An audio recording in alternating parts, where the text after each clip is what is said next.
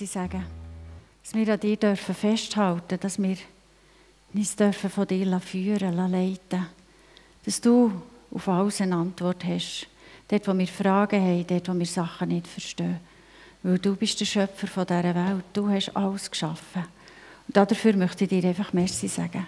Danke, dass du heute Morgen da bist und dass du einfach zu uns redest.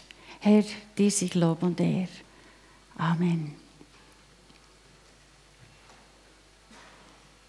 Wir sind in der Serie Wendepunkt und heute geht es um das Thema schwache Gemeinde, starker Gott.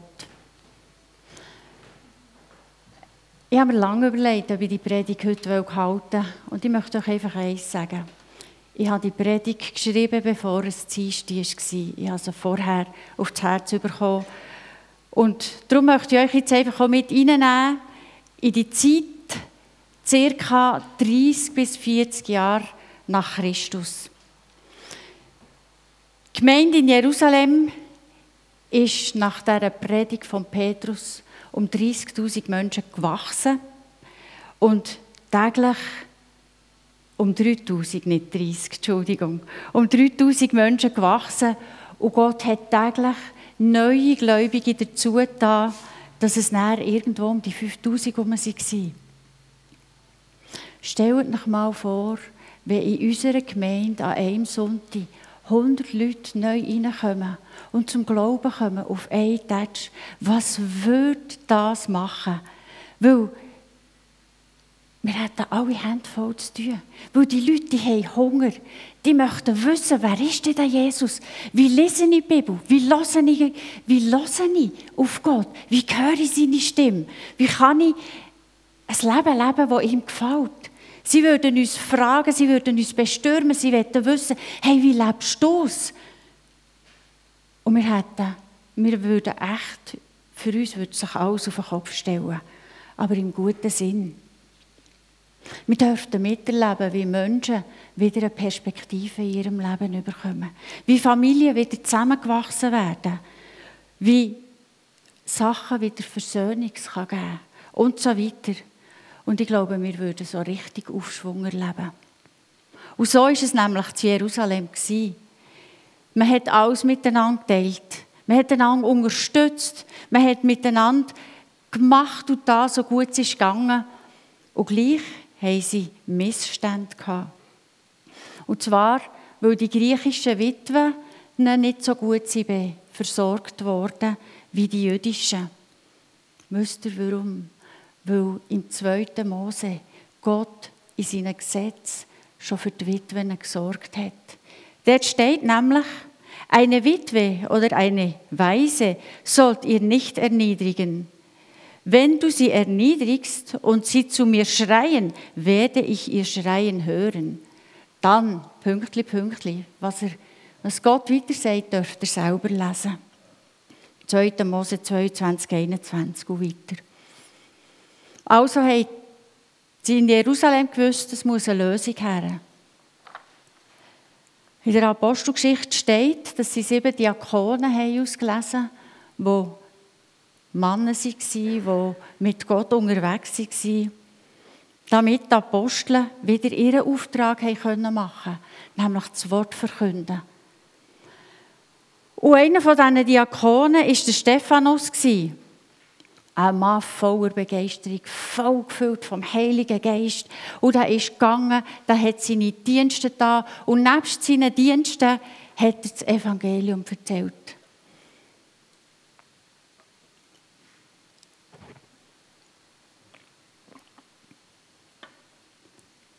Er war so ein begeisterter Redner, dass die Obersten das nicht mehr hören können.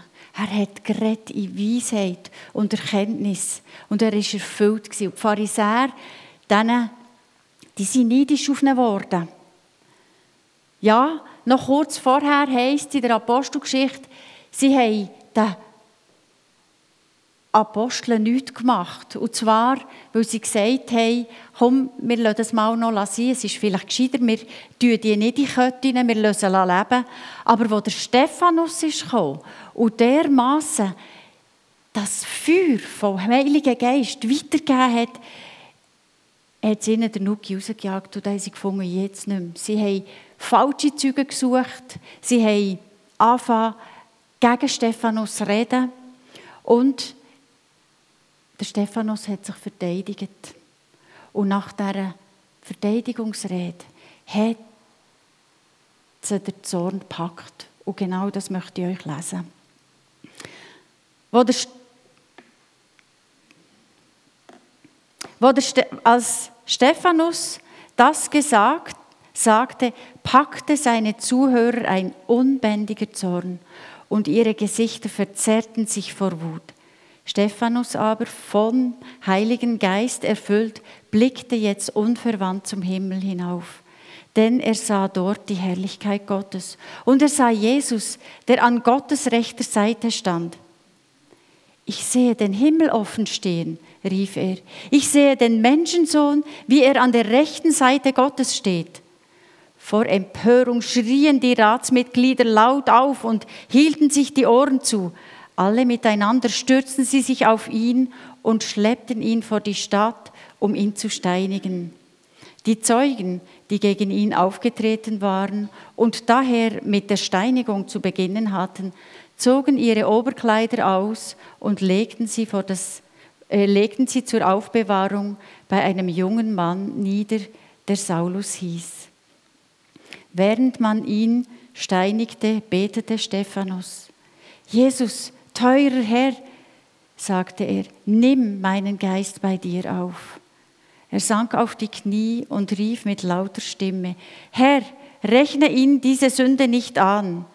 Das waren seine letzten Worte. Dann starb er. Menschlich gesehen, ein Pleite. Er hätte keinem helfen Er hätte nicht erzählen Was für ein Verlust. Aber mit der Perspektive von der Ewigkeit gesehen, hat der Stephanus ein Highlight erlebt. Noch bevor dass er gestorben ist, sieht er Jesus direkt im Himmel neben dem Thron Gottes stehen. Und kurz darauf als er gestorben ist, ist er ihm begegnet. Was für ein Highlight für diesen Mann. Und was macht das mit der Gemeinde in Jerusalem? Wir lesen weiter. Noch am selben Tag brach über die Gemeinde in Jerusalem eine schwere Verfolgung herein. Alle, die an Jesus glaubten, flohen und zerstreuten sich über, den, über das ganze Gebiet von Judäa und Samarien. Nur die Apostel blieben in, der, in Jerusalem zurück. Einige fromme Männer bestatteten Stephanus und hielten eine feierliche Totenklage. Saulus jedoch setzte alles daran, die Gemeinde auszurotten. Er durchsuchte Haus für Haus und wo er Christen fand, ließ er sie abführen, Männer wie Frauen, und ließ sie ins Gefängnis bringen. Wenn die Geschichte hier aufhören würde, könnte man wirklich sagen, das Ganze mit Jesus wie gewonnen, so zerronnen. Und so wie es der Gamaliel, ein Schriftgelehrter, eben gesagt hat, im Apostel 5, 34. Wenn das nur ein Aufruhr ist, wie schon manche andere, ja, dann wird es wieder vergehen. Aber es war eben kein Aufruhr. Die Geschichte hört eben hier nicht auf, sondern hier hat sie angefangen. Hier fängt die Geschichte an mit dem Aufbau von der Gemeinden in der ganzen Welt. Jetzt geht es nicht, nicht nur um die Gemeinde in Jerusalem, sondern Tausende von Menschen sind ausgeströmt und sind weitergegangen. Nach Judäa, nach Samaria. In Orte, wo sie sicher nie wären gegangen, wenn sie nicht den Druck hätten. Und wisst ihr was? Von Kirchenvätern weiss man, dass dank dieser Zeit es im Jahr 200 nach Christus schon um die 80 Gemeinden von Jerusalem bis Spanien hat gegeben. Ja, sicher haben die Christen Angst gehabt, als sie geflohen sind. Aber es hat sie nicht davon abgehalten, weiter von Jesus zu erzählen. Von seinem Reich, das angefangen hat. Weil, wenn wir nämlich weiterlesen, Apostel 4,4, die Christen, die aus Jerusalem geflohen waren, machten überall, wo sie hinkamen, das Evangelium bekannt. Manchmal ist ein Wendepunkt nicht so geplant, wie wir uns das vorstellen. Weil ich denke oft, wenn wir einen Wendepunkt haben, ähm, wenn wir eigentlich unsere Wohlfühlzone nicht wirklich verlassen. Abenteuer, Action, ja, aber so wie wir uns das geplant haben, so wie das für uns stimmt, so wie wir mit den Leuten, die wir wollen. Aber die Bibel redet hier anders. Und auch das Leben zeigt uns oft, dass ein Wendepunkt nicht einfach so pass passiert, wie wir uns das gerne vorstellen. Und ich finde es so spannend, wie die Christen hier reagiert haben. Sie sind geflohen aus Jerusalem. Sie sind in andere Städte gegangen, aber sie haben sich nicht versteckt und haben dort gerollt. Und Gott Vorwürfe gemacht. Sie sind einfach gegangen und haben das Evangelium erzählt. Nicht wie die Juden, die sie aus Ägypten sind, wo Gott nach Vorwürfe gemacht hat. Nicht wie wir das manchmal machen, wenn es nicht so läuft, wie wir gerne wollen, wo wir sagen, ja, aber Herr, du hättest doch und warum? Sondern sie sind gegangen und haben Gott gross gemacht. Nein, die Christen, die haben wirklich einfach überall erzählt, wo sie herkommen. Die gute Botschaft sogar in Samarien. Weil wenn wir nämlich das Evangelium lesen, wissen wir, dass die Juden, wenn sie von Jerusalem auf Galiläa hätten müssen gehen, immer einen Umweg gemacht durch Samarien, weil sie mit denen nicht in den Schlag kommen. Und jetzt gehen sie auf Samarien und gehen denen das Reich Gottes erzählen. Ja, es hat keine Rolle mehr gespielt, diesen verfolgten Christen wo sie hergegangen sind. Weil die Freude und die Gewissheit in ihrem Herz, dass Jesus ihnen erschienen ist, dass er das Reich Gottes gebracht hat, dass er der Messias ist, ist so viel grösser gewesen. Sie sind einfach gegangen und sie haben verbreitet, was sie gehört haben. Ihnen hat das so viel mehr bedeutet. Ihnen ist es so egal die effektive Verfolgung. Sie haben und sie haben Sie haben nicht können und sie haben nicht mehr aufhören, von dem zu erzählen. Ehrlich gesagt bin ich manchmal ein bisschen neidisch, weil die trotz Verfolgung, und ihr wisst, was das heisst, das Haus verlieren, Haben gut verlieren, Arbeit verlieren, gute, liebe Menschen verlieren, alles verlieren, haben sie so eine tiefe Beziehung zu Jesus gehabt. Sie sind so erfüllt von dem, was Jesus für sie gemacht hat, dass sie voller Freude das Evangelium erzählt haben und überzeugt waren, dass das das Beste ist, was ihnen passieren konnte. Trotz allem sind sie überall hergegangen und haben Gemeinden gegründet. Und wie sieht das bei uns aus? Lassen wir uns auch so von Gott begeistern berühren, dass wir trotz Schwierigkeiten und Unannehmlichkeiten voller Begeisterung das Evangelium weiter erzählen Ich bin ganz offen mit euch. Ich weiß nicht, vielleicht bin ich zwar die Einzige, aber haben wir nicht alle ja schon gedacht, also ich kann doch die, meine Freunde nicht mit in die Gemeinde nehmen. Die Musik ist zu laut oder zu leise. Der Gottesdienst ist zu lang oder zu kurz. Oh, wenn sie dem noch begegnen, Hilfe.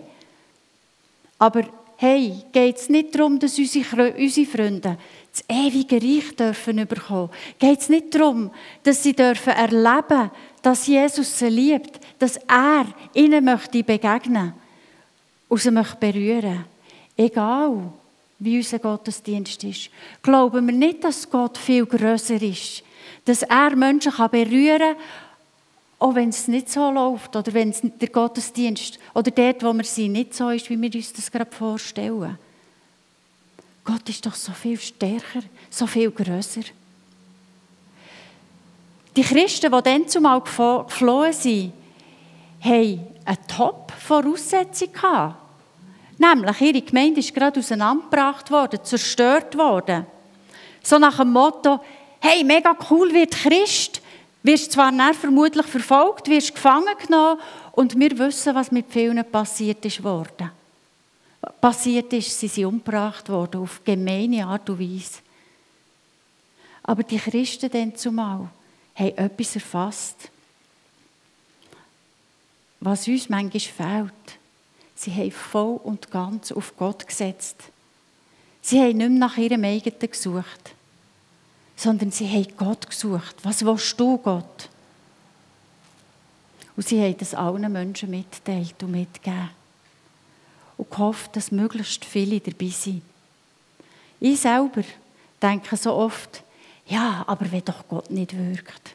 Was kann ich denn schon? Wie mit vielen Menschen habe ich schon gebetet, ein paar sind geheilt worden, aber viel mehr nicht. Wie vielen Menschen habe ich schon das Evangelium erzählt und sie haben es vielleicht gleich nicht annehmen Ist das ein Grund aufzuhören? Ist es ein Grund, nicht mehr zu erzählen? Die Christen dann zumal, die haben diesen Menschen das Evangelium erzählt und eigentlich dadurch auch gerade das Todesurteil gebracht. Nämlich, die Frage ist, was für ein Tod? Ein ewiger Tod? Oder haben sie ihnen den Tod gebracht, der sie direkt in die Gegenwart von Gott geführt hat, so wie der Stephanus? Sie haben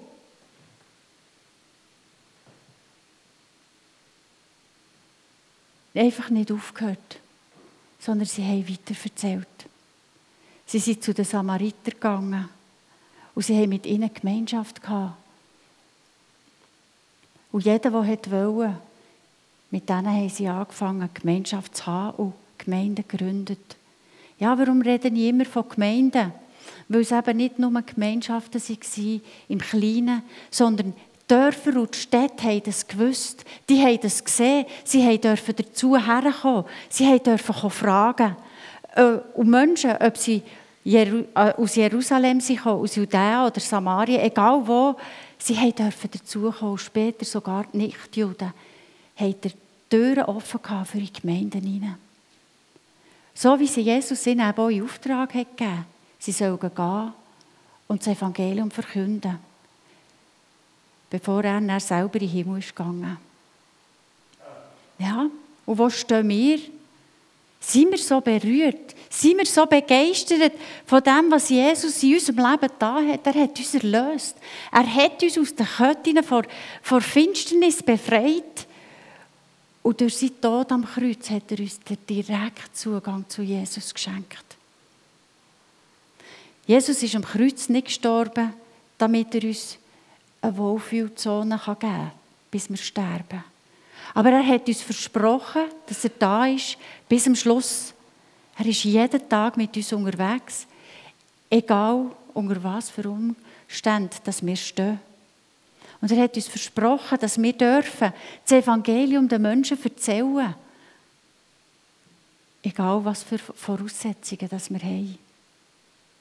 Und ich möchte euch in diesem Sinne am Schluss auch noch eine Geschichte erzählen, die aus einer, auf eine andere Art einfach zeigt, hey, wenn wir nicht rausgehen und das Evangelium verkünden, dann verpassen wir etwas. Und zwar ist es Geschichte, viele kennen sie vielleicht schon, von dem Mädchen mit den Seesternen. Es war einmal ein alter Mann. Jeden Morgen lief er am Meer entlang. Eines Tages sah er ein kleines Mädchen, das emsig am Strand umherlief, etwas aufhob und ins Meer warf. Als der Mann näher kam, fragte er das Mädchen, Guten Morgen, was machst du da? Das Mädchen richtete sich auf und sprach, ich werfe die Seesterne, die durch die Flut am Land, ans Land gespült, gespült wurden, ins Meer zurück. Es ist Ebbe und die Sonne brennt. Wenn ich es nicht tue, dann sterben sie. Verwundert sah der Mann, der alte Mann sie an. Ist dir nicht klar, dass, die, dass der Strand hier meilenweit ist? Es liegen überall Sterne. Du kannst sie nicht, du kannst sie unmöglich alle retten. Was hat es für eine Bedeutung, ob du die paar hier zurück ins Wasser wirfst? Da hob das Mädchen einen weiteren Seestern auf, lächelte und sprach, oh, das ist und sprach, für diesen einen bedeutet es alles.